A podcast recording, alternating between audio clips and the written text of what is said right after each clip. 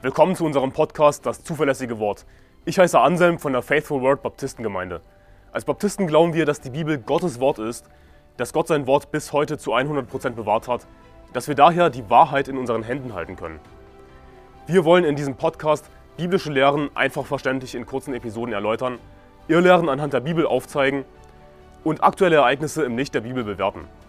Außerdem werden wir zusammen mit Pastor Anderson in längeren Episoden einzelne Kapitel der Bibel Vers für Vers durchgehen und die Verse erklären. Wir wollen mit diesem Podcast das nach Deutschland zurückbringen, was es verloren hat, und zwar biblisches Christentum. Wir haben Johannes Kapitel 1 gelesen. Der Vers, auf den ich eingehen möchte, ist Johannes Kapitel 1, Vers 14, wo es heißt, und das Wort wurde Fleisch und wohnte unter uns, und wir sahen seine Herrlichkeit, eine Herrlichkeit als des Eingeborenen vom Vater, voller Gnade und Wahrheit. Der Titel meiner Predigt ist die Bewahrung des Wortes Gottes. Die Bewahrung des Wortes Gottes. Und anhand dieses Verses will ich dir zeigen heute Morgen oder heute Abend in Deutschland besser gesagt, dass das Wort Fleisch wurde. Das Wort ist Jesus Christus. Und das ist eine weihnachtliche Predigt. Und es ist vielleicht keine typische weihnachtliche Predigt, die Bewahrung des Wortes Gottes. Aber zu Weihnachten denken wir daran, dass Jesus Christus auf diese Welt kam und das Wort wurde eben Fleisch. Da, daran denken wir zu Weihnachten. Deswegen eine weihnachtliche Predigt. Und mir geht es aber heute konkret eben um die Bewahrung des Wortes Gottes. Und bevor ich jetzt weitergehe, dieser Vers wird angegriffen. Johannes Kapitel 1, Vers 14. Allgemein so grundlegende, einfache Verse wie Johannes Kapitel 1, Vers 14, Johannes Kapitel 3, Vers 16. Diese Verse werden angegriffen. Und ich habe eine Zeit lang im Orchester gespielt und der Dirigent meinte, ich weiß nicht, warum der das gesagt hat, aber der Dirigent meinte, ja, dass das falsch übersetzt sei. Das ist, das ist doch eigentlich falsch übersetzt. Und ich dachte mir, warte mal, wie kann das falsch übersetzt sein? Ich habe das im Griechischen nachgeschlagen wo es heißt Keologos sarx ergeneto. Und das ist Kindergartengriechisch. Das ist Kikifax. Das ist nicht falsch übersetzt. Es bedeutet wortwörtlich und das Wort Fleisch wurde oder und das Wort Fleisch gemacht wurde. Und das Wort wurde Fleisch. Aber fall eben nicht herein auf irgendwelche Leute, die behaupten, ach, das ist falsch übersetzt. Die plappern einfach nur irgendwas nach. All diese Griechisch-Experten, die haben keine Ahnung. Sie können kein einziges Wort Griechisch sprechen und erzählen dir, oh, das ist falsch übersetzt. Aber die Bibel sagt, das ist korrekt übersetzt, Überraschung. Das Wort wurde Fleisch. Das, was wir zu Weihnachten feiern, dass das Wort Fleisch wurde. Und ich, ich gehe auf diesen Vers ein, um dir eben zu zeigen, dass bei dem Wort wirklich um Jesus Christus geht. Das Wort ist nicht einfach ein Titel. Ja, das Wort ist nicht einfach ein anderer Name für Jesus, sondern es geht hier wirklich um das buchstäbliche Wort Gottes, das Fleisch wurde. Jesus Christus ist das Fleisch gewordene Wort Gottes. Es ist nicht irgendein Titel, es ist nicht irgendein Name, sondern das ist wortwörtlich gemeint. Und schlagt mit mir Johannes Kapitel 6 auf. Johannes Kapitel 6, ich möchte euch weiter zeigen, dass Jesus Christus das buchstäbliche Wort ist, das Fleisch wurde. Schlagt Johannes Kapitel 6 auf, ich lese vor ab Vers 31. Da heißt es, unsere Väter haben das Manna gegessen in der Wüste, wie geschrieben steht, Brot aus dem Himmel gab er ihnen zu essen. Da sprach Jesus zu ihnen, wahrlich, wahrlich, ich sage euch nicht, Mose hat euch das Brot aus dem Himmel gegeben, sondern mein Vater gibt euch das wahre Brot aus dem Himmel. Denn das Brot Gottes ist derjenige, der aus dem Himmel herabkommt und der Welt Leben gibt. Da sprachen sie zu ihm, Herr, gib uns alle Zeit dieses Brot. Jesus aber sprach zu ihnen, ich bin das Brot des Lebens. Wer zu mir kommt, den wird nicht hungern und wer an mich glaubt, den wird niemals dürsten. Vers 47, spring runter zu Vers 47, da heißt es, Wahrlich, wahrlich, ich sage euch, wer an mich glaubt, der hat ewiges Leben. Ich bin das Brot des Lebens. Eure Väter haben das Manna in der Wüste haben das Manna gegessen in der Wüste und sind gestorben. Dies ist das Brot, das aus dem Himmel herabkommt, damit wer davon isst, nicht stirbt. Ich bin das lebendige Brot, das aus dem Himmel herabgekommen ist. Wenn jemand von diesem Brot isst, so wird er leben in Ewigkeit. Das Brot aber, das ich geben werde, ist mein Fleisch, das ich geben werde für das Leben der Welt. Da stritten die Juden untereinander und sprachen, wie kann dieser uns sein Fleisch zu essen geben? Darum sprach Jesus zu ihnen, Wahrlich, wahrlich, ich sage euch, wenn ihr nicht das Fleisch des Menschensohnes esst und sein Blut trinkt, so habt ihr kein Leben in euch. Wer mein Fleisch isst und mein Blut trinkt, der hat ewiges Leben und ich werde ihn auferwecken am letzten Tag. Spring runter zu Vers 60, da heißt es, viele nun von seinen Jüngern, die das hörten, sprachen, das ist eine harte Rede. Wer kann sie hören? Da aber Jesus bei sich selbst erkannte, dass seine Jünger darüber moten, sprach er zu ihnen, ist euch das ein Ärgernis? Wie nun, wenn ihr den Sohn des Menschen dorthin auffahren seht, wo er zuvor war? Jetzt der entscheidende Vers, Vers 63. Der Geist ist es, der lebendig macht. Das Fleisch nützt gar nichts. Die Worte, die ich zu euch rede, sind Geist und sind Leben. Und wir haben jetzt deswegen diese lange Passage gelesen, weil Jesus sich eben auf das Manna bezieht und das Manna symbolisiert das Wort Gottes, das aus dem Himmel herabkommt. Das Manna symbolisiert das, das wahre Brot des Lebens, das der Vater uns gibt, das Wort Gottes. Ja, wie es auch heißt im 1. Johannesbrief Kapitel 4, der Vater, dass, dass der Vater den Sohn gesandt hat als Retter der Welt. Der Vater hat uns Brot aus dem Himmel gesandt, das wahre Brot des Lebens. Es geht hier nicht um das Manna, es geht nicht um buchstäbliches Brot, sondern Jesus greift das eben auf, weil das Manna das Wort Gottes symbolisiert. Und ich zeige dir diese Stellen, um dir wirklich vor Augen zu halten, dass wir hier von dem buchstäblichen Wort Gottes reden, das Fleisch wurde, das auf die Erde herabgekommen ist. Wir reden hier von Jesus Christus. Das ist nicht irgendein Titel, das ist nicht irgendwie symbolisch gemeint, sondern das Wort wurde Fleisch und wohnte unter uns. Und du wirst dann auch später erfahren, warum das so wichtig ist für diese Predigt.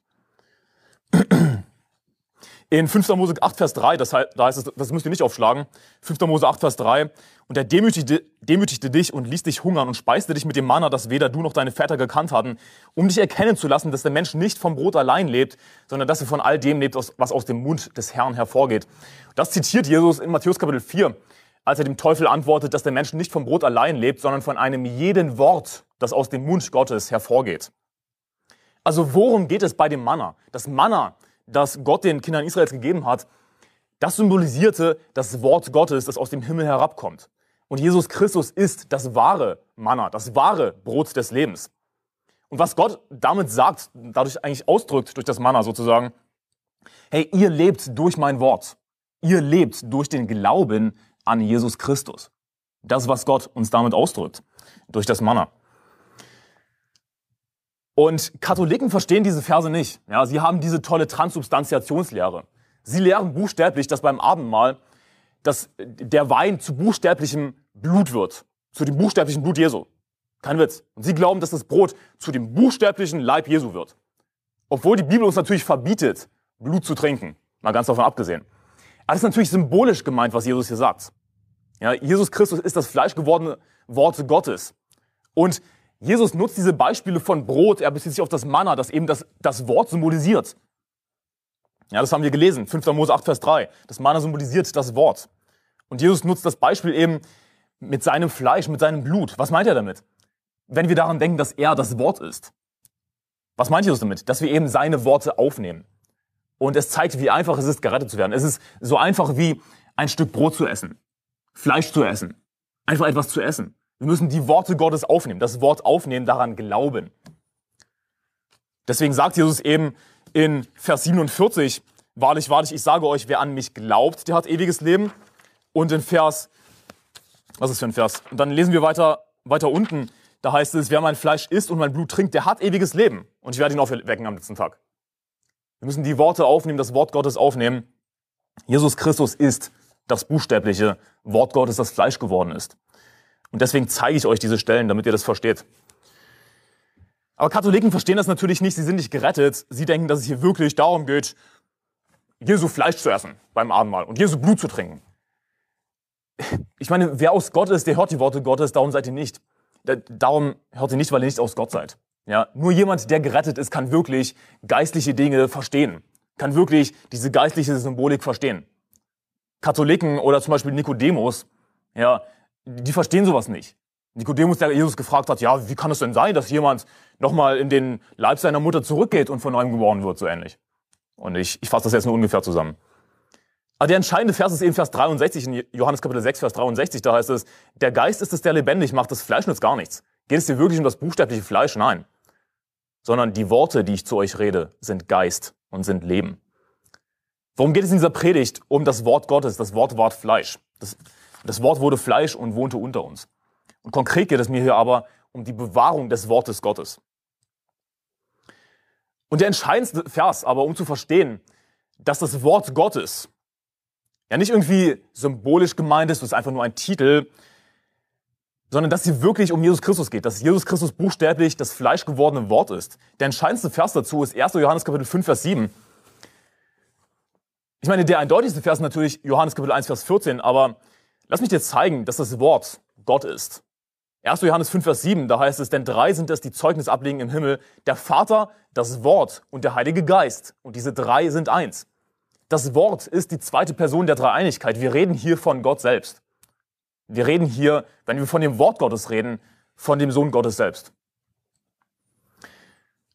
Schlagt auf Hebräer Kapitel 13, Vers 8. Hebräer Kapitel 13, Vers 8. Ich lese währenddessen vor aus Maleachi Kapitel 3, Vers 6. Denn ich, der Herr, verändere mich nicht. Deshalb seid ihr, die Kinder Jakobs, nicht zugrunde gegangen. Das ist einer der mehreren Verse, in denen wir lesen, dass Gott sich nicht ändert. Gott bleibt immer derselbe. Und was habe hab ich euch gezeigt? Dass Jesus Christus das fleischgewordene Wort Gottes ist. Dass das Wort die zweite Person der Dreieinigkeit ist. Wir reden hier von Gott und Gott ändert sich nicht. Deswegen geht es jetzt um die Bewahrung des Wortes Gottes. Das Wort ändert sich nicht. Denn ich, der Herr, verändere mich nicht. Deshalb seid ihr, die Kinder Jakobs, nicht zugrunde gegangen. Ihr seid in Hebräer Kapitel 13, Vers 8, da heißt es, Jesus Christus ist derselbe gestern und heute und auch in Ewigkeit. Und das ist das Schema meiner Predigt. Jesus Christus ist derselbe gestern und heute und auch in Ewigkeit. Das Wort ist dasselbe gestern und heute und auch in Ewigkeit. Und ich, ich habe kein Problem damit zu sagen, das Wort. Denn worum geht es hier, wenn wir hier von Jesus Christus sprechen? Es geht um das Wort. Das Wort ist dasselbe gestern und heute und auch in Ewigkeit. Das ist mein erster Punkt. Das Wort ist dasselbe gestern. Jesus Christus ist derselbe gestern. Schlagt Johannes Kapitel 1 wieder auf. Johannes Kapitel 1, da ist es in Vers, ab Vers 1. Im Anfang war das Wort und das Wort war bei Gott und das Wort war Gott. Dieses war am Anfang bei Gott. Alles ist durch dasselbe entstanden und ohne dasselbe ist doch nicht eines entstanden, was entstanden ist. Im Anfang war das Wort. Das, das Wort war schon immer da. Und schon allein an diesem Vers sehen wir natürlich, dass es bei dem Wort um Gott geht. Ja. Wenn etwas von Anfang an da war, wenn es keinen Anfang hat, wenn es von, von Ewigkeit her da war, wenn es nicht irgendwie entstanden ist, dann ist es Gott. Wir reden hier von Jesus Christus, der das fleischgewordene Wort Gottes ist. Gott hat dieses Wunder getan, was wir zu Weihnachten feiern, dass das Wort Fleisch wurde.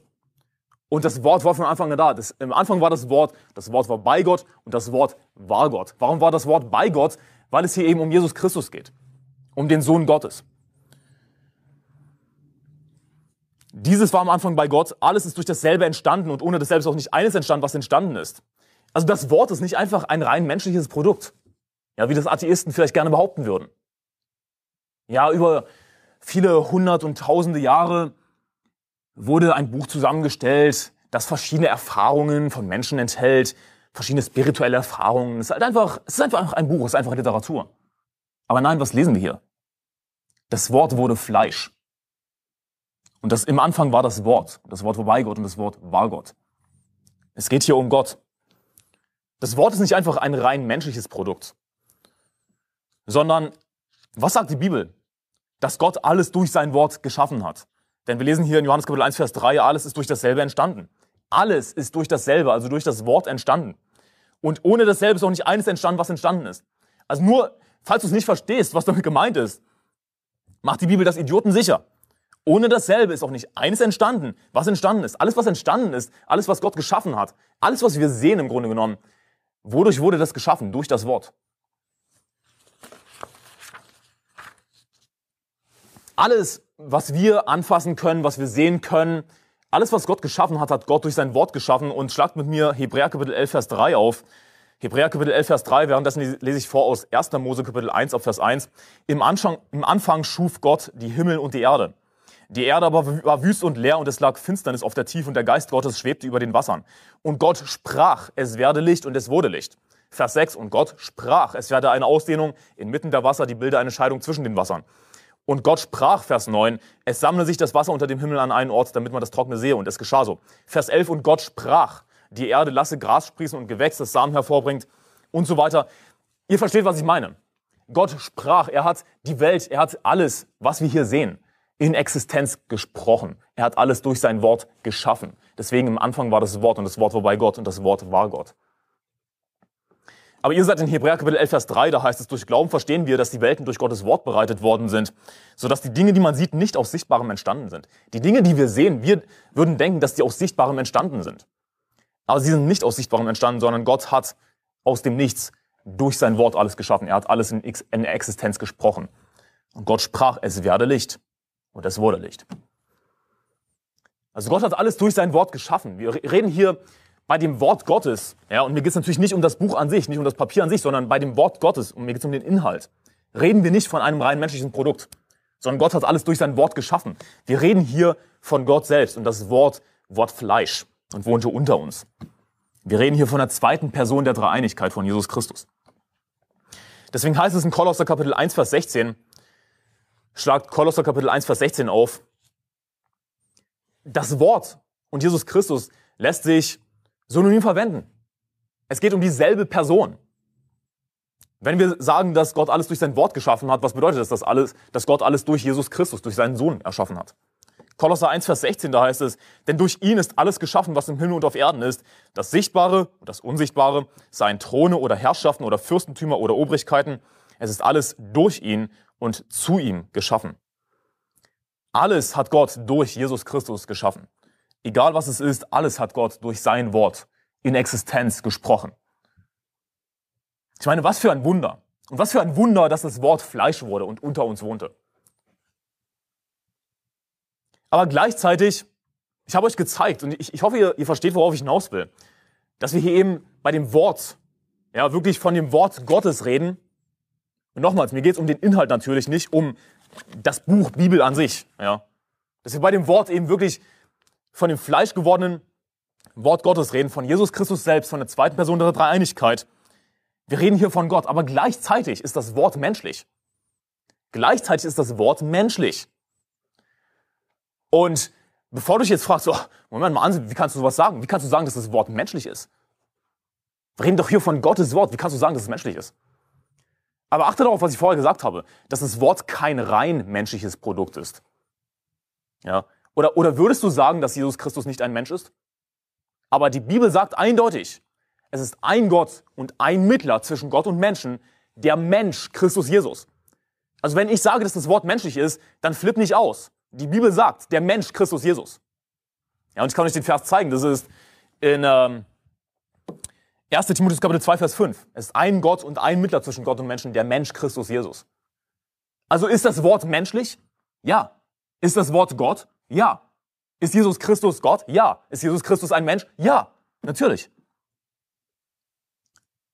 Und lass mich dir ein paar Parallelen aufzeigen zwischen, oder eigentlich sind es keine Parallelen, denn das Wort ist Jesus Christus. Jesus Christus ist das fleischgewordene Wort. Siehst du, Jesus wurde von der Jungfrau Maria geboren. Also hat er nicht DNA von Maria? Natürlich hat er DNA von Maria. Genauso enthält eben das Wort menschliche DNA sozusagen. Es enthält die Persönlichkeiten von Menschen, es enthält sozusagen die Handschrift von heiligen Männern Gottes, die vom Heiligen Geist getrieben geredet haben. Und zum Teil auch buchstäbliche Handschriften, wie zum Beispiel Paulus hat in seinen Briefen immer seine Handschrift hinterlassen. Das ist meine Hand, so schreibe ich. Um ihm zu zeigen, er hat diesen Brief geschrieben. Enthält das Wort menschliche DNA sozusagen? Ja. Das kannst du nicht leugnen. Jesus wurde vom Heiligen Geist gezeugt. Deswegen ist zum Beispiel sein Blut Gottes Blut. Es wird, sein Blut, Jesu Blut, wird als Gottes Blut bezeichnet. Jesus Christus wurde nämlich vom Heiligen Geist gezeugt. Also er ist zu 100% Mensch und zu 100% Gott. Genauso ist eben alle Schrift von Gott eingegeben. Vom Heiligen Geist getrieben haben heilige Menschen Gottes geredet. Also ich hoffe, du siehst die Parallelen. Jesus wurde vom Heiligen Geist gezeugt, genauso wurde eben das Wort niedergeschrieben durch Menschen, die vom Heiligen Geist getrieben waren. Aber alle Schrift ist eben gleichzeitig von Gott eingegeben. Deswegen ist die Bibel perfekt. Siehst du, die Menschlichkeit des Wortes tut seiner Perfektion keinen Abstrich. Und, und wenn ich hier über die Menschlichkeit des Wortes rede, dann würden einige Fundamentalisten und hey, wir sind Fundamentalisten, aber einige Fundamentalisten, die biblischer als die Bibel sein wollen, die, die würden wahrscheinlich ausflippen. Wie kannst du sowas sagen, dass das Wort menschlich ist? Aber würdest du behaupten, dass Jesus Christus kein Mensch ist? Würdest du behaupten, dass Jesus nicht von der Jungfrau Maria geboren wurde? Der Mensch Christus Jesus. Ja, das Wort ist menschlich. Das Wort enthält menschliche DNA, die Persönlichkeiten von Menschen. Wenn wir die verschiedenen Briefe lesen, dann finden wir verschiedene Persönlichkeiten. Ja? Sie haben alle eine andere Art und Weise zu schreiben. Der, der erste Petrusbrief ist anders als der Römerbrief. weil es zwei verschiedene Autoren sind. Aber es ist Gottes Wort, ja. Es ist zu 100% perfekt. Es ist zu 100% Gott. Jesus Christus ist perfekt. Oder würdest du sagen, dass Jesus nicht perfekt ist, nur weil er von der Jungfrau Maria geboren wurde, die nicht perfekt war? Die Menschlichkeit des Wortes tut seine Perfektion keinen Abstrich. Sondern die Menschlichkeit des Wortes macht es umso herrlicher. Verherrlicht Gott umso mehr. Verherrlicht dieses Wunder des Wortes Gottes umso mehr. Es gibt Gott umso mehr die Ehre. Ich meine, der Fakt, dass Gott unvollkommene Menschen wie mich und dich nutzen kann, gibt doch Gott umso mehr die Ehre. Er hat eine unvollkommene Maria genutzt. Maria, die ein unvollkommener Mensch war, wie ich und du. Sie wurde vom Heiligen Geist schwanger. Aber heißt das, dass Jesus Christus deswegen nicht perfekt ist? Nein, sondern Gott hat sie genutzt, um das vollkommene Wort Gottes Fleisch werden zu lassen. Wenn wir beten, unser Gebet ist niemals perfekt. Unser Gebet wird immer vollkommen sein, aber der Heilige Geist, sagt die Bibel, tritt für uns ein mit unaussprechlichen Seufzern. Und er macht sozusagen aus unserem Gebet ein Gebet, das dem heiligen Gott annehmbar wird. Unser Gebet wäre für Gott nicht wirklich annehmbar. Aber der Heilige Geist tritt für uns ein mit unaussprechlichen Seufzern. Und es wird ein dem Vater annehmbares Gebet. Also etwas Unvollkommenes, etwas Menschliches wird letzten Endes doch vollkommen, sodass es dem Vater annehmbar wird. Bestes Beispiel aber, wenn wir Seelengewinn gehen. Was machen wir beim Seelengewinn? Wir arbeiten beim Seelengewinn mit dem Wort und mit dem Heiligen Geist zusammen. Die Jünger Jesu, die, die Apostel, sie haben mit dem Wort, mit Jesus Christus im Fleisch zusammengearbeitet und mit dem Heiligen Geist. Beim Seelengewinnen arbeiten wir mit dem Wort, mit dem Heiligen Geist zusammen und das Ergebnis ist vollkommen. Das Ergebnis ist trotzdem perfekt. Ja. Trotzdem wir unvollkommen sind. Denn was ist das Ergebnis? Vollkommene Erlösung in Jesus Christus. Und es ist mir egal, ob du dumm oder schlau bist. Ist mir egal, ob du ein Genie vielleicht bist oder ob du geistig behindert bist. Hey, du kannst Seelengewinn gehen, du kannst mit dem Wort zusammenarbeiten, du kannst mit dem Heiligen Geist zusammenarbeiten und preist den Herrn. Das Ergebnis ist trotzdem, trotz deiner Schwachheit, trotz deiner Einschränkungen, das Ergebnis ist trotzdem vollkommene Erlösung Jesus Christus. Und das gibt Gott umso mehr die Ehre. Also, äh, Du musst dich nicht irgendwie schämen oder du musst nicht irgendwie unsicher werden. Oh, wie, kann Anselm mir sowas sagen, wenn ich sage, dass das Wort menschlich ist? Was ich dir mit diesem Beispiel jetzt zeigen will, ist, dass die Menschlichkeit des Wortes seiner Perfektion keinen Abstrich tut. Oder würdest du sagen, dass beim Seelengewinnen Menschen nicht wirklich gerettet werden? Nur weil wir Seelengewinn gehen. Hey, hey, wir sind keine Calvinisten, ja? Wir sind keine Calvinisten, die sagen, oh, wir können niemanden retten. Nur Gott rettet. Wir können niemanden retten. Ach, wir sind so schlecht. Wir können niemanden retten. Hey, preis den Herrn, dass Gott unvollkommene Menschen wie mich und dich nutzt, um vollkommene Erlösung, perfekte Erlösung jemandem zu schenken. Oder sind die Menschen, die wir retten beim Seelengewinn, sind die nur zum Teil gerettet? Nein, sie sind vollkommen gerettet bis in alle Ewigkeit. Trotz unserer Menschlichkeit, trotz unseren Schwächen, trotzdem du gestammelt hast, und eine miserable Evangeliumspräsentation gegeben hast, hey, wenn die Person an das Evangelium glaubt, dann ist sie trotzdem gerettet. Das ist die gute Nachricht dabei. Auch wenn du vielleicht einen schlechten Job gemacht hast, hey, super. Und ich sage nicht, dass du dich darauf ausruhen sollst, oh, ich, ich kann egal sagen, was ich will, egal wie schlecht meine Präsentation ist beim Seelengewinn. Natürlich sollen wir besser werden. Aber hey, wir werden niemals perfekt sein, aber Gott kann trotzdem was Perfektes daraus machen. Was ist mein erster Punkt? Jesus Christus ist derselbe gestern. Und ich bin jetzt viel auf die Menschlichkeit des Wortes eingegangen. Es war mir wichtig, diese Parallelen dir aufzuzeigen. Aber das ist eben deswegen wichtig, weil es sich bei dem Wort um Jesus Christus handelt, um die zweite Person der Dreieinigkeit. Jesus ist das fleischgewordene Wort Gottes. Und Jesus Christus ist der Mensch, Christus Jesus. Genauso ist eben auch das Wort menschlich, aber es ist gleichzeitig Gott. Und Jesus Christus ist derselbe gestern. Das Wort ist dasselbe gestern. Worum geht es hier nochmal in meiner Predigt? Das ist jetzt alles eher Vorbereitung eigentlich. Mir geht es in dieser Predigt um die Bewahrung des Wortes Gottes. Und um die Bewahrung des Wortes Gottes zu verstehen, müssen wir verstehen, dass das Wort natürlich schon immer dasselbe war. Jesus Christus ist derselbe gestern, das Wort ist dasselbe gestern. Warum? Ich habe euch gezeigt, dass Gott alles durch sein Wort, sorry, geschaffen hat. Gott hat alles durch sein Wort geschaffen. Das heißt, das Wort war schon immer da. Das Wort ist nichts Geschaffenes, sondern das Wort, sondern Gott hat alles, der Vater hat alles durch sein Wort geschaffen, durch Jesus Christus geschaffen. Jesus war schon immer da. Aber das Wort wurde dann eben Fleisch. Mein erster Punkt, Jesus Christus ist derselbe gestern. Wenn wir von der Bewahrung des Wortes Gottes reden, dann reden wir natürlich von etwas Übernatürlichem. Und deswegen zeige ich dir, dass ja, es geht bei dem Wort Gottes nicht einfach um irgendwie Erfahrungen von Menschen mit Spiritualität. Dann können wir irgendwas daraus erfahren aus den Erfahrungen von Menschen, sondern es geht um das Wort Gottes. Im Anfang war das Wort und das Wort war bei Gott. Das Wort war Gott. Es geht hier um etwas Übernatürliches. Es geht hier um die zweite Person der Dreieinigkeit. Und wir haben gelesen, dass Gott sich nicht ändert.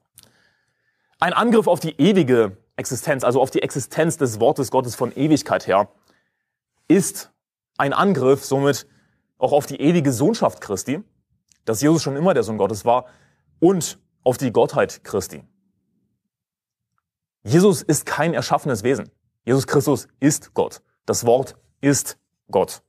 Und deswegen können wir eben an die Bewahrung des Wortes Gottes glauben, dass das Wort immer dasselbe bleibt. Deswegen lege ich diese Grundlage. Und die Bewahrung des Wortes Gottes wird eben angegriffen, weil Menschen nicht daran glauben, dass es bei dem Wort eben um die zweite Person der Dreieinigkeit geht, dass es hier wirklich um Jesus Christus geht. Und das Wort wurde Fleisch und wohnte unter uns. Aber mein zweiter Punkt ist, Jesus Christus ist derselbe gestern und heute. Nicht nur gestern, Gott ändert sich nicht. Jesus Christus ist auch derselbe heute. Das Wort ist dasselbe gestern und heute. Und das natürlich, jetzt kommen wir wirklich zu der Stelle, die heutige, vielleicht soll ich sagen, angebliche Christen nicht glauben, dass das Wort immer noch dasselbe ist. Wir glauben an die Bewahrung des Wortes Gottes. Dass das Wort heutzutage immer noch dasselbe ist, was wir gestern hatten, was wir vor zehn Jahren hatten, was wir vor 100 und ja vor 1000 Jahren hatten. Es ist immer noch dasselbe Wort, weil Gott sich nicht ändert. Und hätten heutige Christen, schlage auf Sprüche Kapitel 17, Vers 24 übrigens, Sprüche Kapitel 17, Vers 24, hätten heutige Christen den ersten Punkt verstanden, was ich so ausführlich dargelegt habe, hätten sie den ersten Punkt verstanden, dann würden Sie auch den zweiten Punkt verstehen, dass das Wort immer noch dasselbe heute ist. Aber Sie haben den ersten Punkt nicht verstanden. Sie haben es nicht verstanden, dass wir hier von Gott reden, von dem Wort Gottes.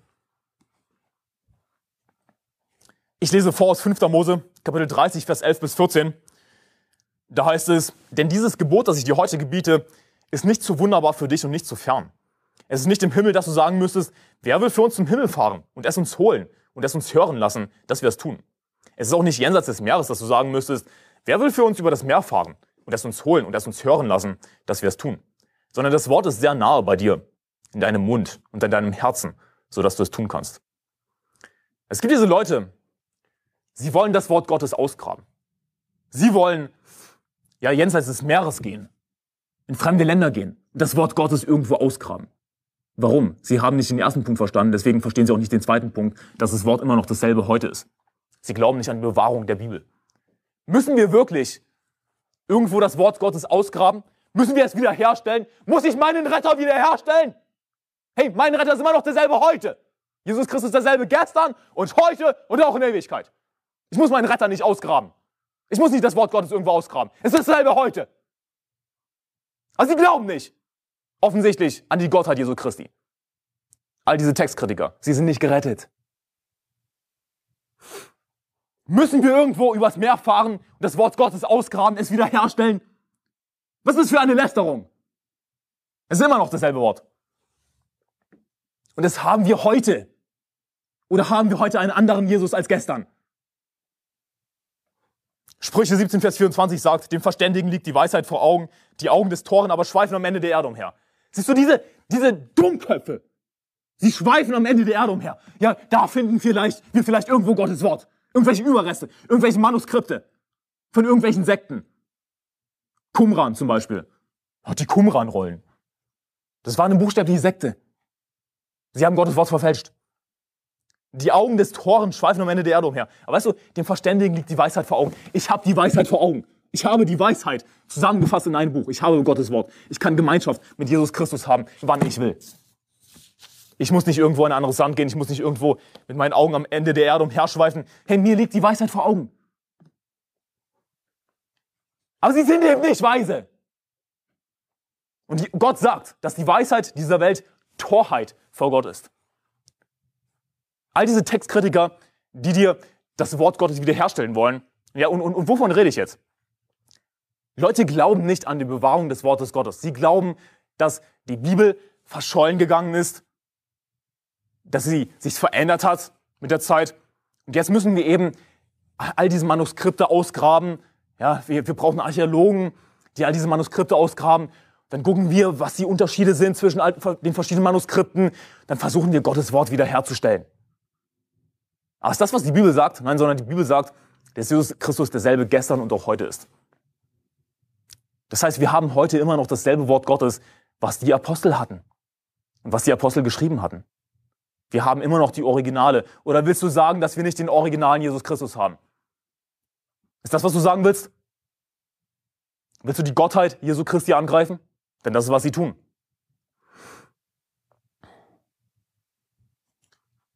Aber die Bibel sagt, dass die Weisheit dieser Welt Torheit vor Gott ist. Das sind Idioten in Gottes Augen. Sie kommen sich schlau vor, sie kommen mit welcher Wissenschaft daher. Warum? Weil sie nicht glauben an die Bewahrung des Wortes Gottes. Sie glauben nicht an diesen einfachen Vers, dass Jesus Christus derselbe gestern und heute und auch in Ewigkeit ist. Lass mich dir ein Beispiel dafür geben. Heinrich Derksen, das ist der Direktor des Bibelseminars Bonn. Und das Bibelseminar Bonn, das könnte dir ein Begriff sein, ist ein konservatives, bibeltreues Bibelseminar. Ist natürlich alles gelogen. Ja, auch die FTH, die Freie Theologische Hochschule in Gießen, ist angeblich so bibeltreu und so konservativ. Aber die meisten dort sind ganz einfach nicht gerettet, wie das in so ziemlich allen Bibelschulen ist. Aber jedenfalls der Heinrich Derksen, Direktor vom Bibelseminar, hat es geschrieben in der Idea Spektrum, habe ich vor ein paar Jahren gelesen. Und er schreibt, die Bibel selbst ist nicht der Kritik unterworfen. Ja, puh, Glück gehabt. Die Bibel selbst ist nicht der Kritik unterworfen. Das ist ja schon mal ziemlich bibeltreu. Ihre Abschriften und Übersetzungen aber sehr wohl. Das erste Problem, das wir hier feststellen, ist, dass er damit aussagt, dass, dass die Bibel nur in ihren Originalen existiert. Also nur das, was der Apostel Paulus selbst geschrieben hat, nur das ist das Original. Alles andere, alle Abschriften, alle Übersetzungen sind der Kritik unterworfen. Da können wir nach Lust und Laune kritisieren. Ja, das ist nicht wahr, das ist nicht wahr. Hier müssen wir was hinzufügen, hier müssen wir was weglassen. Was? Ich dachte, wir haben immer noch dasselbe Wort Gottes. Weil Jesus der Christus derselbe auch heute ist. Also er schreibt, die Bibel selbst ist nicht der Kritik unterworfen, ihre Abschriften und Übersetzungen aber sehr wohl. Irrtumslos sind die handschriftlichen Originaldokumente, die, die kopiert und übersetzt wurden. Trotz viel Sorgfalt haben sich, äh, Verzeihung, trotz viel Sorgfalt haben sich dabei immer wieder Fehler eingeschlichen. Deshalb ist die Texterforschung auch als Textkritik bekannt. Ein wichtiges Gebiet in der Wissenschaft, damit die Zuverlässigkeit der Schrift in ihrer Urform wiederhergestellt wird. Wie bitte? Also gehen wir mal dieses Zitat Stück für Stück durch. Ja, er sagte Bibel. Er kommt ganz bibeltreu daher mit Bibel und, und die Schrift.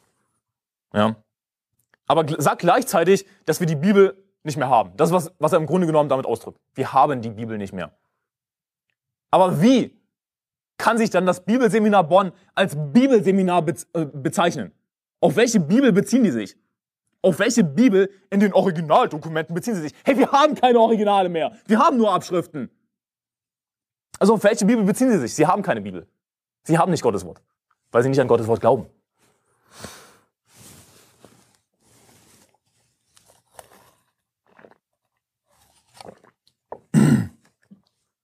Und das ist so symptomatisch für heutige evangelikale Christen. Wir glauben an die Inspiration und Irrtumslosigkeit der Schrift in ihren Originalen. Welche Originale? Zeig mir bitte die Originale. Überraschung, gibt es nicht mehr. Wir haben nur noch Abschriften. Dann wird so getan, als sei das was Minderwertiges. Aber ist es nicht. Warum? Weil wir an die Bewahrung der Schrift glauben. An die Bewahrung des Wortes Gottes. Das, was ich hier habe, ist Gottes Wort. Es spielt keine Rolle, ob es auf Deutsch ist, ob das die so und so vielte Abschrift ist. Es ist immer noch Gottes Wort. Aber es hängt natürlich letztendlich davon ab, ob man der Weisheit Gottes vertrauen will oder der Weisheit dieser Welt, die aber Torheit vor Gott ist. Aber das Unfassbarste an diesem Zitat, das ich dir vorgelesen habe von Heinrich Derksen, Direktor vom Bibelseminar, das Unfassbarste daran ist, dass er sagt, dass wir die Zuverlässigkeit der Schrift wiederherstellen müssen. Also, Moment mal. Ich muss die Zuverlässigkeit der Schrift wiederherstellen? Die Zuverlässigkeit des Wortes Gottes wiederherstellen? Weißt du was? Ich habe heutzutage immer noch den originalen Jesus. Ich habe immer noch denselben Retter, der für mich gestorben ist. Ich habe immer noch dasselbe Wort Gottes. Ich muss es nicht wiederherstellen. Es ist immer noch zuverlässig. Das ist genauso wie diese Leute, die nach dem historischen Jesus suchen. Sie wollen irgendeinen historischen Jesus rekonstruieren. Aber diese Flachpfeifen, diese Idioten, verstehen nicht, dass der historische Jesus nur in der Bibel ist. Die Bibel ist so ziemlich die einzige Quelle für Jesus. Warum wohl? Weil Gott will, dass wir an die Bibel glauben. Wo ist der historische Jesus? Nun, in der Bibel. Aber sie wollen eben nicht an die Wunder Jesu glauben. Sie, sie wollen eben nicht glauben. Deswegen suchen sie nach dem historischen Jesus. Und sie suchen nach der historischen Bibel. Weißt du was? Ich habe eine historische Bibel hier. Die Bibel heutzutage ist immer noch dasselbe Wort Gottes. Es sagt immer noch dasselbe wie gestern und wie vor tausend Jahren. Die Zuverlässigkeit der Schrift wiederherstellen? Wie kann man sowas sagen? Das ist Lästerung. Muss ich Gott wiederherstellen? Müssen wir durch Wissenschaft Gott wiederherstellen? Aber sie glauben nicht an den Herrn. Das ist das Problem. Egal, ob es Originale oder Abschriften sind. Sie tun so, als sei das irgendwas Minderwertiges, aber ist es nicht. Warum? Wir glauben an die Bewahrung der Schrift.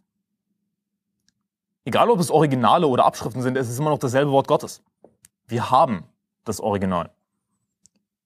Ja, Paulus hatte, oder, oder äh, sein Assistent, der für ihn geschrieben hat, der hat natürlich einen Stift in der Hand.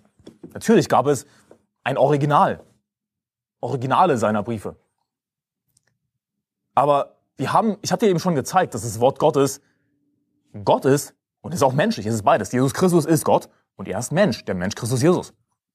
Er ist beides. Er ist zu 100% Gott und zu 100% Mensch. Und deswegen glauben wir an die Bewahrung der Schrift. Jesus bleibt derselbe. Und ob es dann eine Abschrift ist vom Original, spielt keine Rolle. Denn Gott hat versprochen, sein Wort zu bewahren. Und die Verse dazu zeige ich euch dann gleich. egal wo wir sind in der Welt, wir können überall Gottes Wort haben. So in der Offenbarung hat Johannes Briefe geschrieben an die Gemeinden. Also dieser Brief ja, an, an die sieben Gemeinden in Asien, der wurde kopiert und kopiert und kopiert. Wir sehen eben, dass er Gottes Wort verbreitet hat in all diese verschiedenen Regionen. Und es wurde kopiert und rate mal was. Es war danach immer noch Gottes Wort. Egal wo wir sind, wir haben Gott immer bei uns. Wir können immer Gemeinschaft mit Jesus Christus haben. Und deswegen sage ich, dass egal wo wir sind, wir überall Gottes Wort haben. Wir müssen nicht irgendwo nach Ägypten gehen und irgendwelche verfälschten Manuskripte ausgraben. Codex Alexandrinus. Wir müssen nicht in irgendeine Bibliothek vom Vatikan gehen, um irgendeinen Codex Vaticanus zu finden, durch Zufall, den irgendjemand dort vergessen hat, weil dieser Kodex sonst einfach Müll ist. Jesus Christus ist Gott. Gott ist nicht nur allmächtig, nicht nur allwissend, sondern er ist auch allanwesend.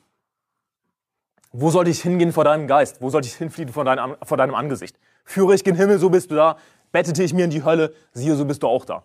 Gott ist überall anwesend. Das Wort ist überall anwesend. Jesus ist all anwesend, das Wort ist all anwesend.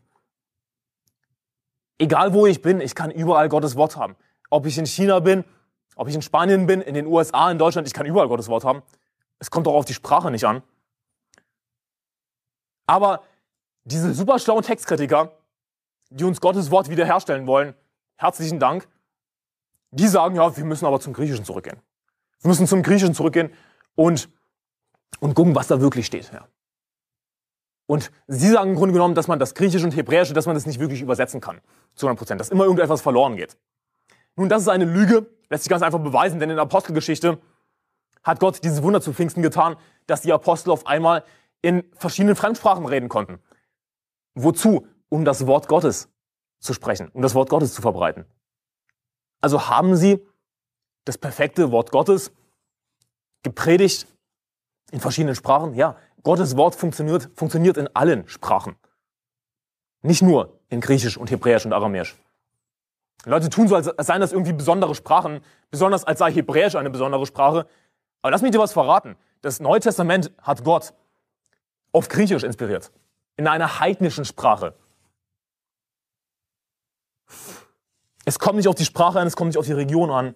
Gott ist überall anwesend. Wir haben überall Gottes Wort, auch heutzutage. Matthäus Kapitel 5, Vers 17. Schlag mit mir Matthäus Kapitel 5, Vers 17 auf. Ihr sollt nicht meinen, dass ich gekommen sei. Siehst du, Jesus macht es jetzt hier sehr eindeutig, dass es nicht einfach um den ungefähren Inhalt geht. Ja, Leute tun so. All diese, all diese weichgewaschenen evangelikalen Christen heutzutage, die auf zwei Hochzeiten tanzen wollen.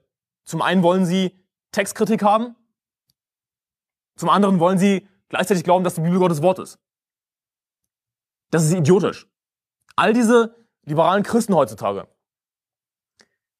sie, sie wollen zum einen sagen, ja, aber das ist Gottes Wort. Zum anderen aber, wenn man dann ihnen aufzeigt, die Unterschiede, hey, hier hat deine bescheuerte schlechte Nachricht oder deine Hoffnung für niemanden was weggelassen, dann sagen sie, ja, das ist immer noch Gottes Wort. Denn es geht ja nur um den ungefähren Inhalt. Es geht ja nur um den Inhalt des Evangeliums. Aber niemand kann durch den Inhalt des Evangeliums gerettet werden. Und ich meine jetzt damit den ungefähren Inhalt. Ja, jetzt bitte nicht falsch verstehen. Ich meine den ungefähren Inhalt. So, von wegen, ja, Jesus liebt dich und Jesus ist für dich gestorben, Jesus ist für dich auferstanden. Weißt du, das ist alles richtig, aber wir brauchen die Worte Gottes. Darum geht es mir. Niemand wird gerettet durch den ungefähren Inhalt, sondern wir werden gerettet durch die Worte Gottes, durch jedes einzelne Wort. Der Mensch lebt nicht vom Brot allein, sondern von einem jeden Wort, das aus dem Mund Gottes hervorgeht. Jesus Christus ist deshalb sehr wichtig, uns klarzumachen, dass es um jedes einzelne Wort geht. Denn er sagt, ihr sollt nicht meinen, dass ich gekommen sei, um das Gesetz oder die Propheten aufzulösen. Matthäus Kapitel 5, Vers 17, ich bin nicht gekommen, um aufzulösen, sondern um zu erfüllen. Vers 18, denn wahrlich, ich sage euch, bis Himmel und Erde vergangen sind, wird nicht ein Buchstabe, noch ein einziges Strichlein vom Gesetz vergehen, bis alles geschehen ist. Gott ist sein Wort extrem wichtig, weil es hier um die zweite Person der Dreieinigkeit geht. Es geht um jeden Buchstaben, jedes Strichlein. Jesus selbst hat gesagt, dass nichts davon vergehen wird. Kein Buchstabe, kein einziges Strichlein. Es wird alles dasselbe bleiben. Gott hat alles bewahrt. Warum? Weil wir es brauchen, um gerettet zu werden. Wir brauchen das richtige Wort, um gerettet zu werden. Nicht den ungefähren Inhalt. Es reicht nicht aus, wenn du jemandem den ungefähren Inhalt des Evangeliums erzählst. Derjenige wird nicht gerettet. Auch wenn alles, was du gesagt hast, richtig ist, derjenige wird nicht gerettet, sondern er braucht das Wort Gottes. Und er braucht jedes einzelne Wort. Es muss alles korrekt sein. Wir werden durch das Wort gerettet, nicht durch den ungefähren Inhalt. Wir brauchen jedes einzelne Wort Gottes. Wir, wir leben von einem jeden Wort, das aus dem Mund Gottes hervorgeht. Und Gott sei Dank hat Gott versprochen, alles zu bewahren. Aber heutige Bibelübersetzungen, sie basieren nicht auf einem bewahrten, traditionellen Urtext. Die meisten heutigen Bibelübersetzungen basieren auf einem textkritischen Urtext, der aber gar kein Urtext ist sondern ein neuer Text. Und dieser neue Text, der wird, also meistens basieren heute die Bibelübersetzungen auf einem neuen sogenannten Urtext, der als Nestle Aland bezeichnet wird. Die momentane Ausgabe ist übrigens NA 28. Nestle Aland 28. Ausgabe. Sie haben die 28. Ausgabe. Und es ist immer noch nicht korrekt, was da steht. Sie haben immer noch nicht die Zuverlässigkeit der Schrift wiederhergestellt. Wie lange sollen wir denn warten? Bis zur hundertsten Ausgabe? Hey, weißt du was? Ich habe heute Gottes Wort. weil ich nicht auf euren bescheuerten Nestler Alan vertraue, auf irgendeinen wiederhergestellten Urtext, sondern auf den traditionellen Text. Und das ist natürlich ein großes Thema. Ich kann hier nicht auf jeden einzelnen Punkt eingehen, aber wir glauben, weil wir an die Bewahrung des Wortes Gottes glauben, glauben wir an den traditionellen Urtext, an den sogenannten Textus Receptus, der empfangen wurde. Der Textus Receptus ist eine Zusammenstellung von Manuskripten, die verfügbar waren, die zu der Zeit damals verfügbar waren, ja, die nicht irgendwie ausgegraben wurden. Und das ist ganz wichtig, denn Gott hat sein Wort bewahrt. Von Generation zu Generation. Das heißt, das, was die Generation vor uns hatte, muss dasselbe sein, was die Generation davor hatte, was die Generation davor hatte, was die Generation davor hatte. Was tatsächlich von Menschen genutzt wurde, was akzeptiert war, das, was wir von Gott empfangen haben. Aber zum Beispiel dieser Nestle Arland-Text, der basiert auf neuen Funden. Und es wird auch eine 29. und eine 30. Ausgabe herauskommen. Eine 31., 32., 33., 34., 35. Ausgabe. Weil immer irgendwelche neuen Manu neue Manuskripte gefunden werden. Aber hier ist das große Problem an der Sache. Sollen wir wirklich glauben, dass Gottes Wort verschollen geht und dass wir es ausgraben? Wenn Gott versprochen hat, dass er sein Wort bewahrt, dann müssen wir auf das vertrauen, was wir heute haben. Und was aber auch die Generation davor hatte und davor und davor. Es muss dasselbe sein. Ansonsten ist es nicht Gottes Wort. Wenn also ein neues Manuskript ausgegraben wird, also ein, ein altes Manuskript, aber es wird neu ausgegraben, es wird neu gefunden und es sagt was anderes, nun dann wissen wir, dass es falsch ist. Denn es ist etwas, was Menschen für hunderte, wenn nicht tausende von Jahren nicht genutzt haben. Und tausend Jahre war es natürlich äh, völlig übertrieben. Aber ihr wisst, was ich meine. Wenn irgendein neues Manuskript ausgegraben wird, das offensichtlich für hunderte von Jahren nicht genutzt wurde. Nun, und, und sagt was anderes, nun dann ist es nicht Gottes Wort. Aber sie sagen dann eben, oh, das ist älter. Ja, das ist ihre Herangehensweise. Sie sagen, dieses Manuskript, das wir gerade ausgegraben haben, ist beispielsweise, beispielsweise ein Manuskript, das irgendwie einen Teil von Jesaja enthält. Sie sagen, okay, aber dieses Manuskript, das ist so und so viele Jahre älter als das, was wir bisher hatten. Deswegen ist es zuverlässiger. Und deswegen verändern sie dann beispielsweise den Nestle Arland textkritischen Urtext, verändern dann was im Buch Jesaja. Und sorry, das war jetzt ein Fehler. Der Nestle Arland ist natürlich nur für das Neue Testament. Das Beispiel Jesaja war jetzt ein falsches Beispiel. Ja. Aber sie finden ein neues Manuskript und sie verändern diesen angeblichen Urtext mit der Begründung, ja, dieses Manuskript, das wir gefunden haben, das ist ja älter, deswegen ist es zuverlässiger. Aber das macht keinen Sinn, wenn man glaubt, dass das Wort Gottes eben Gottes Wort ist. Dass es hier um die zweite Person der Dreieinigkeit geht, die sich nicht ändert. Dieses Argument, und es ist älter, deswegen ist es zuverlässiger, ist völlig hinfällig. Warum? Ihr schlagt Matthäus Kapitel 24, Vers 24 auf. Matthäus 24, Vers 24. Ich lese vor aus 2. Korinther 2, Vers 17, da heißt es, denn, wenn, denn wir sind nicht wie so viele, die das Wort Gottes verfälschen, sondern aus Lauterkeit von Gott aus reden wir vor dem Angesicht Gottes in Christus. Also schon zu Paulus Zeiten gab es viele, die das Wort Gottes verfälschen. Also würden wir angenommen ein Manuskript aus ungefähr Paulus Zeiten finden, ist es daher automatisch besser, weil es älter ist? Nein. Schon zu seiner Zeit gab es Leute, die absichtlich Gottes Wort verfälscht haben. Aber wir müssen eben der Bewahrung des Wortes vertrauen. Was wir heutzutage haben im traditionellen Text, der Text, den wir empfangen haben, ist dasselbe, was die Generation davor hatte, was die Generation davor hatte, was die Generation davor hatte. Ist dasselbe, was Paulus geschrieben hat, was die Apostel geschrieben hatten. Matthäus 24, Vers 24 sagt, denn es werden falsche Christusse und falsche Propheten auftreten, werden große Zeichen Wunder tun, um wenn möglich auch die Auserwählten zu verführen. Du fragst dich ja vielleicht, aber wie kann es sein, dass Gottes Wort verfälscht wird? Wie, wie soll das gehen? Also ich meine, ist Gottes Wort, kann das wirklich jemand verfälschen, aber lass mich die Frage stellen. Glaubst du, dass es falsche Evangelien gibt? Glaubst du, dass es falsche Christusse gibt? Es werden falsche Christusse und falsche Propheten auftreten, um wenn möglich auch die Auserwählten zu verführen. Natürlich gibt es falsche Christusse. Natürlich gibt es falsche Worte Gottes, falsche Bibeln. Ob das deine schlechte Nachricht ist, deine Hoffnung für niemanden, deine Menge, deine NEU, NGÜ, deine neues Leben oder vielleicht neuer Tod. Denn diese Bibeln sind tot. Ja, sie sind nicht das lebendige Wort Gottes, sondern all diese modernen Übersetzungen, sie basieren auf einem Urtext, der sich andauernd ändert. Aber wie kann man etwas, was sich andauernd ändert, als Gottes Wort bezeichnen? Es ist nicht Gottes Wort, denn Jesus Christus ist derselbe gestern und heute und auch in Ewigkeit. Das heißt, wenn wir einen NA28 haben, einen Nestle A-Land, 28. Ausgabe, hat sich zum 28. Mal geändert. Ist das Gottes Wort? Nein, ist es nicht. Es kann nicht Gottes Wort sein, wenn es sich ändert. 5. Mose, Kapitel 32, Vers 17. Ihr schlagt auf, ihr schlagt auf Offenbarung 22, Vers 18. Offenbarung 22, Vers 18. Ich lese vor aus 5. Mose 32, Vers 17, da heißt es, sie opferten den Dämonen, die nicht Gott sind, Göttern, die sie nicht kannten, neuen Göttern, die erst vor kurzem aufgekommen waren, die eure Väter nicht verehrten. So, die Kinder Israels, die sind in Götzendienst gegangen, sie haben den Herrn verlassen, wie das immer wieder der Fall war. Und Sie haben diesen neuen Göttern gedient. Aber weißt du was? Ich will keinem neuen Gott dienen. Ich will keinem neuen Jesus Christus dienen. Ich will nicht einem neuen Wort dienen.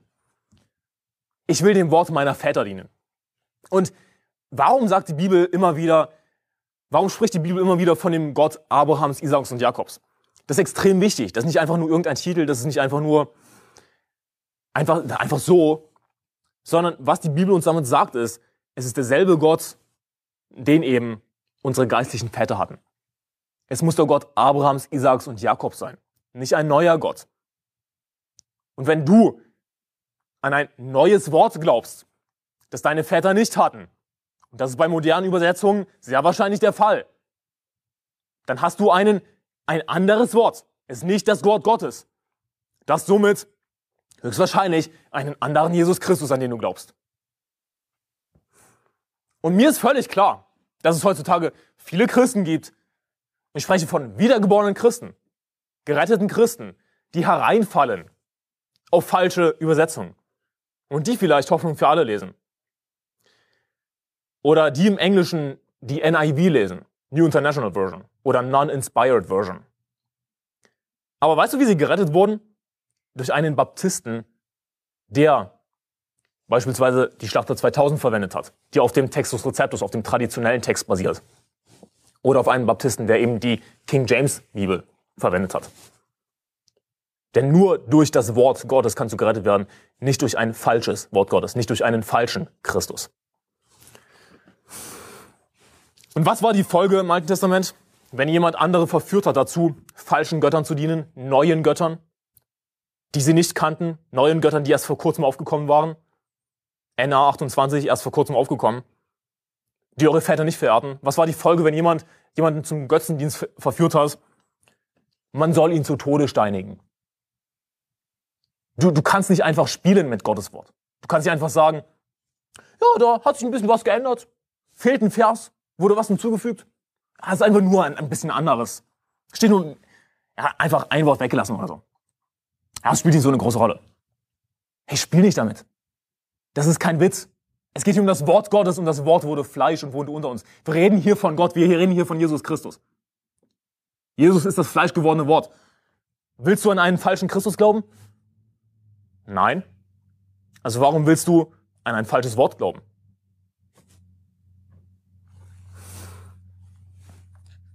Offenbarung 22, Vers 18 bis 19. So,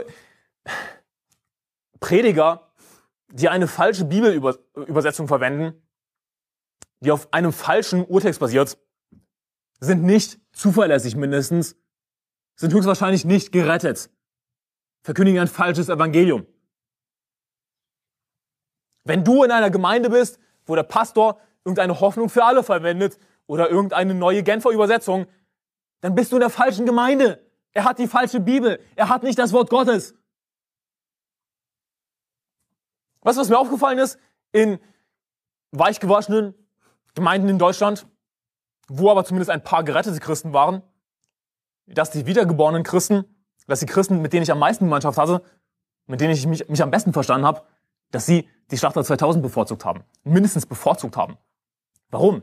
Weil sie eben den Geist haben. Sie haben den richtigen Christus. Sie haben das richtige Wort. Und sie können unterscheiden zwischen der Stimme des Hirten und zwischen der Stimme eines Fremden. Zwischen der Stimme von Jesus Christus, zwischen der Stimme eines Irrlehrers. Und sie sind vielleicht weichgewaschen und liberal und denken sich, ja, das ist nicht so schlimm, wenn jemand Hoffnung für alle verwendet oder so.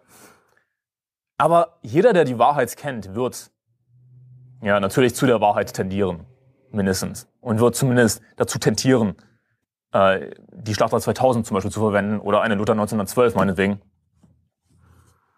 Heißt in Offenbarung 22, Vers 18 bis 19, für wahr, ich bezeuge jedem, der die Worte der Weissagung dieses Buches hört, wenn jemand etwas zu diesen Dingen hinzufügt, so wird Gott ihm die Plagen hinzufügen, von denen in diesem Buch geschrieben steht. Wenn jemand etwas wegnimmt von den Worten des Buches dieser Weissagung, so wird Gott wegnehmen seinen Teil vom Buch des Lebens, von der heiligen Stadt und von den Dingen, die in diesem Buch geschrieben stehen. Gott spricht eine extrem harte Strafe aus über Leute, die mit seinem Wort, die sein Wort korrumpieren, die sein Wort verfälschen wollen, die es verwässern wollen, die etwas wegnehmen wollen, etwas hinzufügen wollen. Wenn jemand etwas wegnimmt von den Worten der, der, des Buches dieser Weissagung, Verzeihung, so wird Gott wegnehmen seinen Teil vom Buch des Lebens. Das heißt, dieser Mensch, der mit Gottes Wort spielt und etwas wegnimmt, der verwirkt sein, sein, seine Chance auf Erlösung. Er war nicht gerettet, denn wer würde als wiedergeborener Christ tatsächlich mit dem Wort Gottes so spielen, etwas wegnehmen wollen? Das würde bedeuten, zu sagen, ja, ich will an einen falschen Christus glauben. Das würde natürlich kein wiedergeborener Christ tun. Aber sie sind nicht gerettet und sie verwirken ihre Chance auf Erlösung, indem sie etwas weglassen von Gottes Wort. Und weißt du, was so witzig ist an der Sache? Und es ist ein schlechter Witz, ja. Es ist nicht lustig. All diese modernen Übersetzungen, die Verse weglassen, wichtige Verse weglassen. Und jeder Vers in der Bibel ist wichtig. Es geht um jedes einzelne Wort sogar, um jeden einzelnen Buchstaben, jeden einzelnen Strich. Was sie nicht weglassen, wenn sie einen ganzen Vers weglassen, ist die Versnummer. So, hier ist das Ding. Wenn sie wirklich sicher wären, dass sie jetzt Gottes Wort wiederhergestellt haben, was, sie ja, was ja ihr Ziel ist, ja, Gottes Wort wiederherstellen. Wenn sie sich wirklich so sicher dabei wären, dann würden sie einfach die Verszählung ändern. Aber sie ändern die Verszählung nicht weil sie niemals sicher sein können. Sie wissen nicht, ob sie Gottes Wort haben. Sie wissen es niemals. Aber ich weiß, dass ich Gottes Wort habe. Ich weiß, dass Gott sein Wort bewahrt hat. Dass ich immer noch heute dasselbe habe. Denn Jesus Christus ist derselbe gestern und heute. Wir haben immer noch Gottes Wort. Die Bewahrung des Wortes Gottes. Ein Angriff auf die Bewahrung der Schrift ist ein Angriff auf die Gottheit Christi. Aber mein dritter Punkt ist, Jesus Christus ist derselbe gestern und heute und auch in Ewigkeit. Das ist derselbe Gott. Im Alten Testament ist derselbe Gott wie im Neuen Testament. Und Leute heutzutage tun so, als habe sich Gott irgendwie verändert. Aber das habe ich euch, euch schon bewiesen am Anfang, dass es nicht stimmt und das ist mein Schema dieser Predigt, dass Jesus Christus derselbe gestern und heute auch in Ewigkeit ist. Wir haben immer noch denselben Gott. Derselbe Gott, der im Alten Testament zum Beispiel gesagt hat, wenn aber ein Mann bei einem Mann liegt, als würde er bei einer Frau liegen, so haben sie beide einen Groll begangen und sie sollen unbedingt getötet werden. Das ist immer noch derselbe Gott, den wir heute im Neuen Testament haben. Denn es geht hier um Gottes Wort, um Jesus Christus. Und Leute behaupten, ja, Leute werfen uns vor, oh, ihr müsst mehr wie Jesus sein. Ihr müsst mehr Nächstenliebe haben. Wie könnt ihr 3. Mose 20, Vers 13 predigen? Und das ist so furchtbar. Hey, findest du Jesus Christus furchtbar? Denn das letzte Mal, als ich die Bibel gelesen habe, stand dort, dass Jesus das Wort ist. Im Anfang war das Wort und das Wort war bei Gott und das Wort war Gott. Und das Wort wurde Fleisch und wurde unter uns. Und wenn du dich schämst für einen kontroversen Vers in der Bibel, dann schämst du dich für Jesus Christus. Schande über dich. Es ist immer noch derselbe Gott, immer noch dasselbe Wort. Gott ändert sich nicht. Dasselbe, was wir im Alten Testament haben. Und, und derselbe Gott des Alten Testaments ist immer noch derselbe Gott im Neuen Testament. Es ist immer noch dasselbe Wort. Es ist immer noch derselbe Jesus Christus. Schäm dich nicht für kontroverse Verse. Schäm dich nicht für die Bibel, denn dann schämst du dich für Jesus Christus. Und das Wort, das wir heute haben, das wird eben auch dasselbe bleiben in Ewigkeit.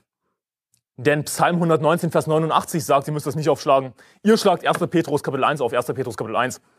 Aber in Psalm 119, Vers 89 heißt es, auf ewig, o Herr, steht dein Wort fest in den Himmeln. Wie lange steht Gottes Wort fest in den Himmeln? Auf ewig.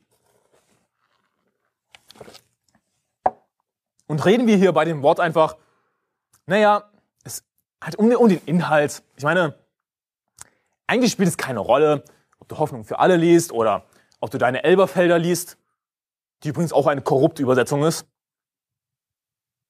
Deine Elberfelder oder dein Luther 2017 spielen nicht wirklich eine Rolle. Ich meine, überall steht doch dasselbe drin, dass wir aus Gnade durch den Glauben gerettet werden.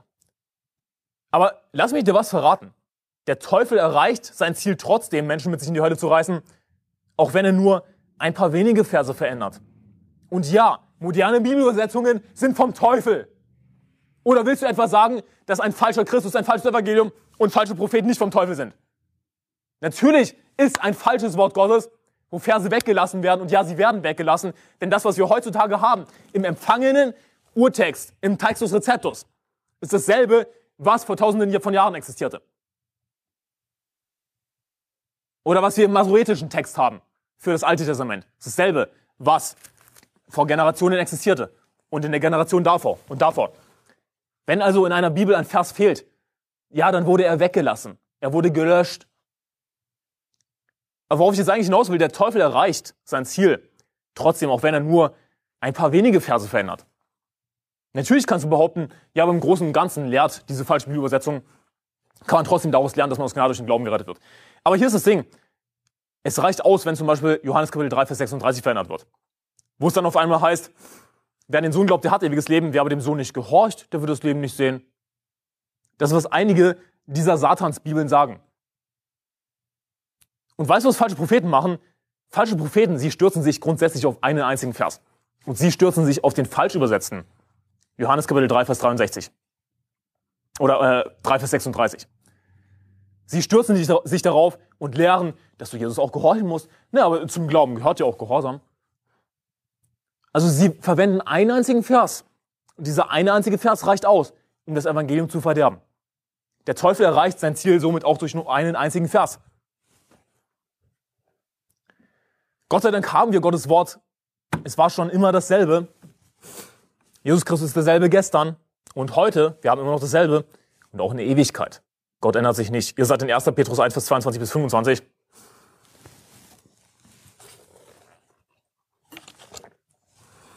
1. Petrus 1, Vers 22.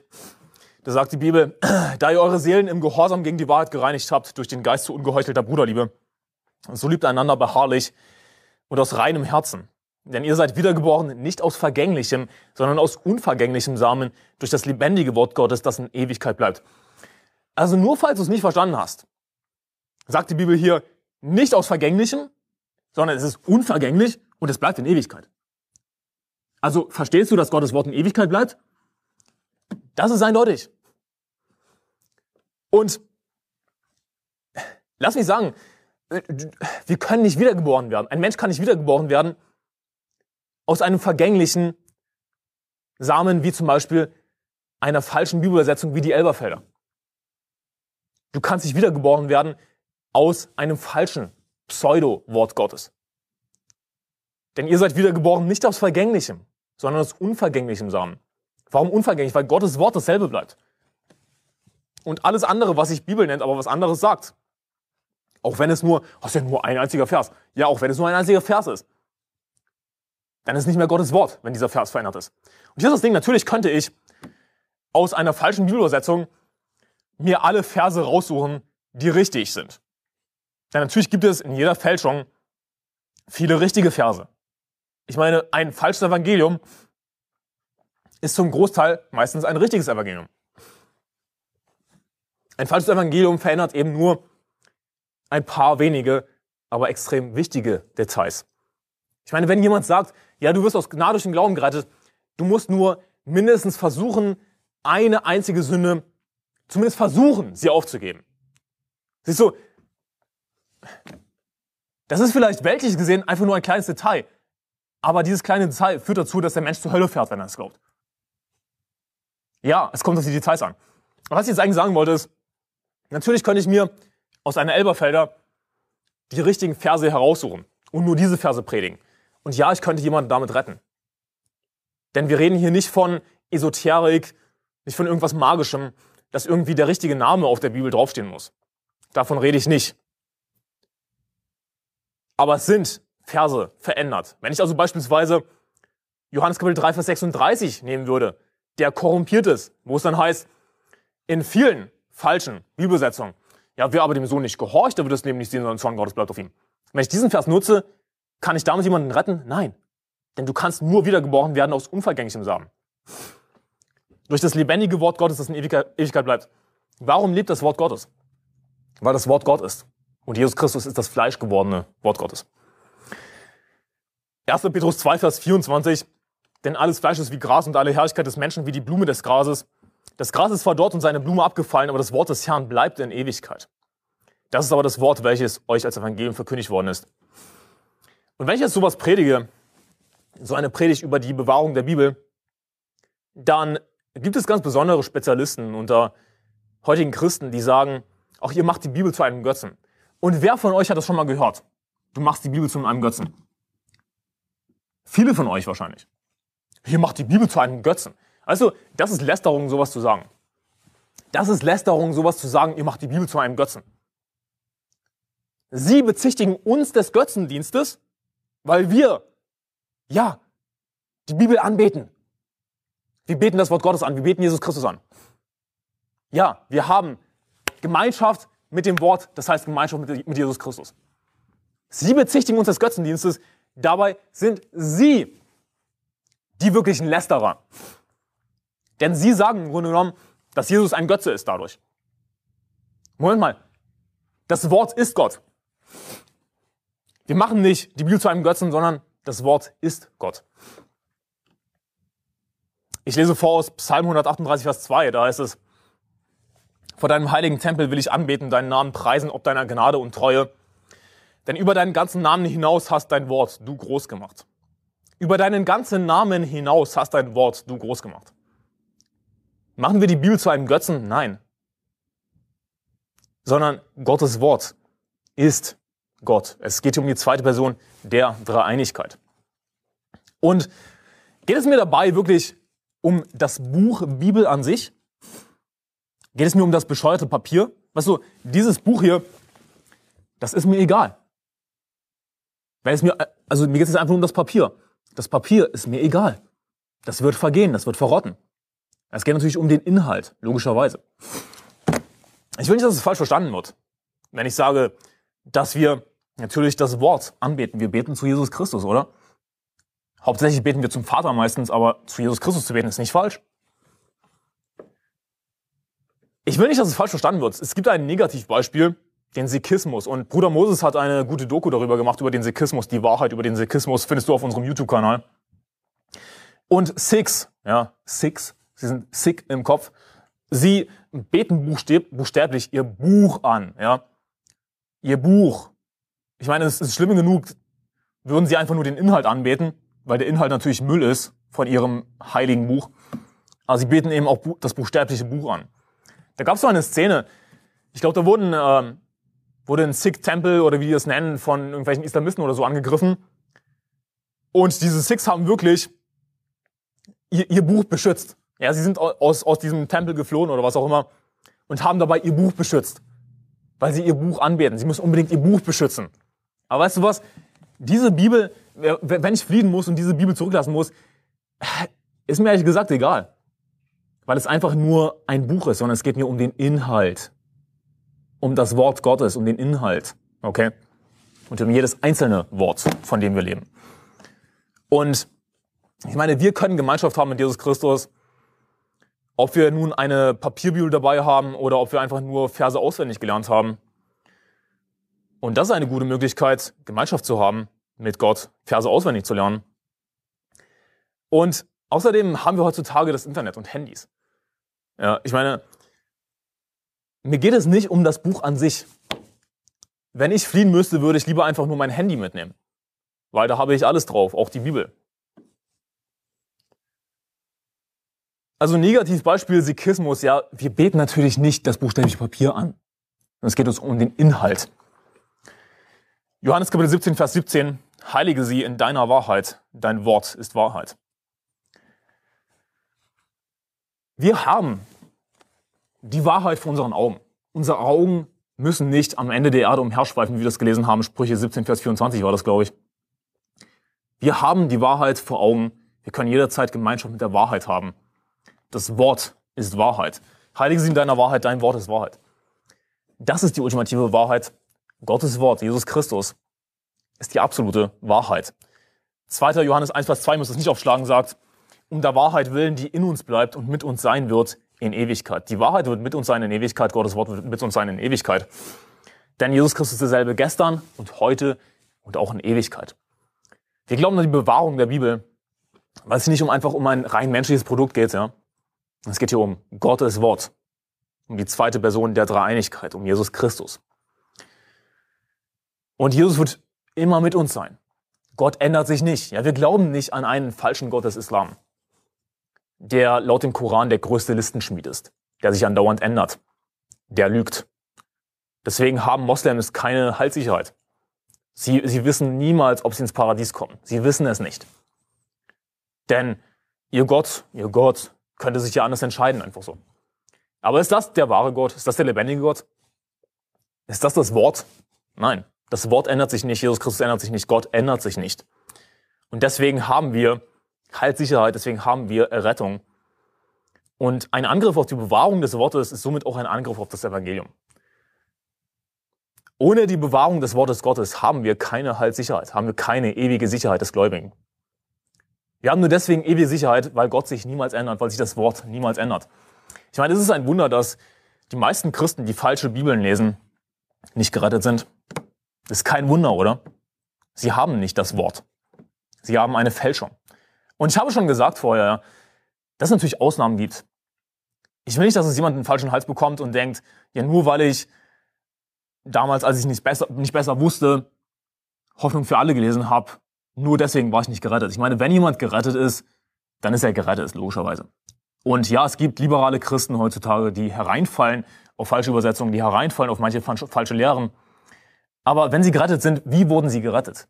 Ja, nun, durch das unvergängliche Wort natürlich. Sie wurden gerettet von einem anderen wiedergeborenen Christen, der ihnen das richtige Wort verkündigt hat. Nicht irgendeine falsche Übersetzung, nicht irgendeine Pseudo-Bibel, sondern eben zum Beispiel aus der Schlachter 2000 oder im Englischen aus der KJV. Ein Angriff auf die Bewahrung des Wortes Gottes ist wirklich ein Angriff auf Jesus Christus, ein Angriff auf das Evangelium, ein Angriff auf so vieles. Und ich hoffe, dass diese Predigt für dich hauptsächlich eine erbauliche Predigt war. Ja, ich möchte, ich möchte, dass du die, die, darüber nachdenkst, über dieses Wunder, das Gott getan hat. Dass das Wort Fleisch wurde. Dass wir Gemeinschaft haben mit Jesus Christus selbst. Wenn wir das Wort lesen, dann haben wir Gemeinschaft mit dem Wort, mit Jesus Christus. Und ich will, dass du siehst, wie, ähm, wie Gott sein Wort bewahrt hat. Weil es eben um die zweite Person der Dreieinigkeit geht. Es geht um Gott, der sich nicht ändert. Jesus Christus ist derselbe gestern und heute und auch in der Ewigkeit. Ich hoffe, dass das für dich eine erbauliche Predigt war und eine Warnung für die Leute, die äh, sich bisher nicht damit auseinandergesetzt haben und sich dachten, ja, spielt nicht so eine große Rolle. Doch, es spielt eine große Rolle. Es geht hier nicht um irgendetwas rein Menschliches. Es geht um das Wort Gottes. Und im Anfang war das Wort und das Wort war bei Gott und das Wort war Gott. Lass uns beten.